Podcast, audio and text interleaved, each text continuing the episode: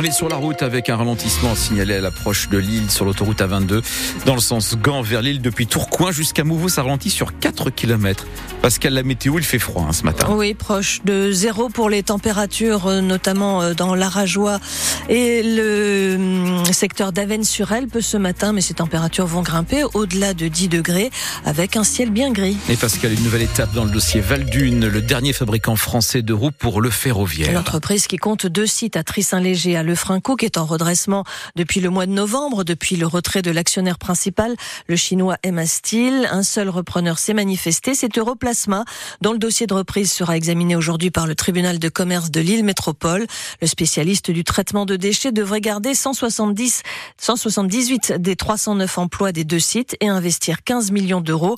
Antoine Barège, Europlasma a fait l'unanimité, mais en même temps, c'est le seul repreneur. Europlasma s'est finalement résolu à reprendre les deux sites nordistes et même si l'entreprise installée dans les Landes connaît des difficultés dans la reprise des forges de Tarbes, dernier fabricant français de parties d'obus, Europlasma est bien soutenu par l'État avec un prêt de 15 millions d'euros, mais aussi par la région, les collectivités locales, la SNCF qui entrerait au capital et même la CGT. Europlasma prévoit un retour à l'équilibre financier de Valdune en 2025, non pas en modernisant tout de suite l'outil de production qui est moins performant que les concurrents, mais en diversifiant l'activité. Valdune pourrait par exemple produire des roues pour les ascenseurs de la Tour Eiffel.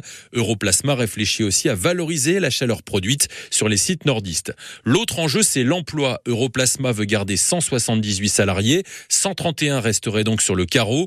L'État s'engage à faciliter les passerelles vers Toyota, site d'Onin.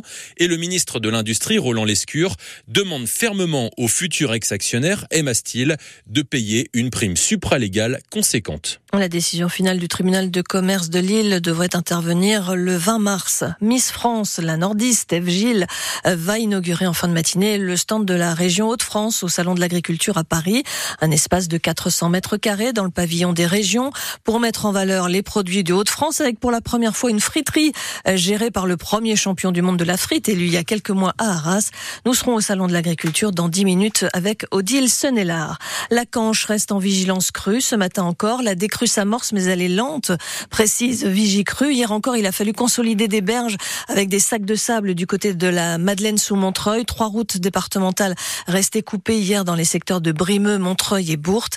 À noter que France 3 diffuse ce soir son émission Enquête de région sur les inondations dans le Pas-de-Calais, justement, les solutions possibles pour les éviter. C'est à partir de 22h55. 8h02 sur euh, France Bleu Nord. L'inscription de l'IVG dans la Constitution arrive devant les sénateurs. Le poids des mots face aux droits des femmes à avorter en première lecture, les députés ont justement abandonné ce terme de droit au profit d'une formule a priori plus consensuelle, la liberté garantie d'interrompre sa grossesse. Mais là encore, les sénateurs de droite n'y trouvent pas leur compte, Joséphine Ortuno. Pourquoi une liberté serait-elle plus garantie qu'une autre? C'est ce qui gêne les piliers républicains Philippe Bas et Bruno Retailleau qui déposent un amendement.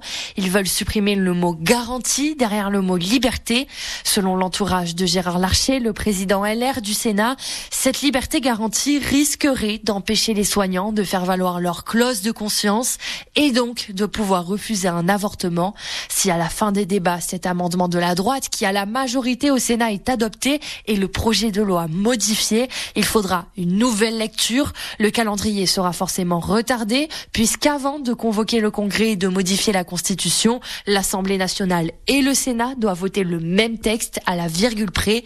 Emmanuel Macron imaginait ce congrès en début de semaine prochaine, délai qui semble impossible à tenir. Et on vous demande justement ce matin votre avis sur cette inscription de l'IVG dans la Constitution. Un arbitre de football a porté plainte après avoir été insulté et agressé par un joueur d'année et par son père. C'était dimanche dernier lors d'un match amical entre Année et Vingle près de Lens. L'arbitre a des côtes fêlées, choqué psychologiquement. Il est pour l'instant arrêté. Ses agresseurs ont été interpellés, placés en garde à vue pour violence en réunion. Un homme de 28 ans a été blessé par un coup de couteau hier à midi à Lille. C'est un accrochage entre deux joggeurs et un cycliste qui a dégénéré à la citadelle. Il y a d'abord eu des insultes et puis ensuite le cycliste a porté un coup de couteau au torse de la victime qui a été transportée à l'hôpital. L'agresseur a ensuite pris la fuite. 8h04 sur France Bleu Nord, les basketteuses de Villeneuve d'Ascq jouent ce soir à domicile le match retour des quarts de finale d'Euroleague. Dans la salle du Palacium qui affiche complet, le SBVA va affronter les Hongroises de Milkolch. Les nordistes ont perdu le match aller. Une victoire ce soir leur permettrait de jouer le match d'appui la semaine prochaine en Hongrie.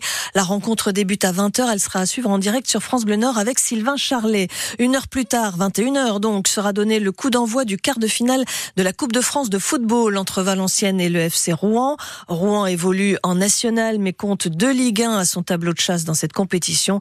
Valenciennes est en Ligue 2 mais en perdition en championnat et n'a pour l'instant affronté en coupe que des équipes de division inférieure. La rencontre se joue à Rouen avec dans les tribunes quand même 700 supporters valenciennois mais le défenseur Geoffrey Cuffot s'attend à évoluer dans un contexte hostile. J'ai eu la chance, euh, quand j'ai commencé en national il y a une quinzaine d'années, de, jouer euh, à Diochon euh, contre le FC Rouen. Voilà, c'est une ambiance particulière dans un stade chaud.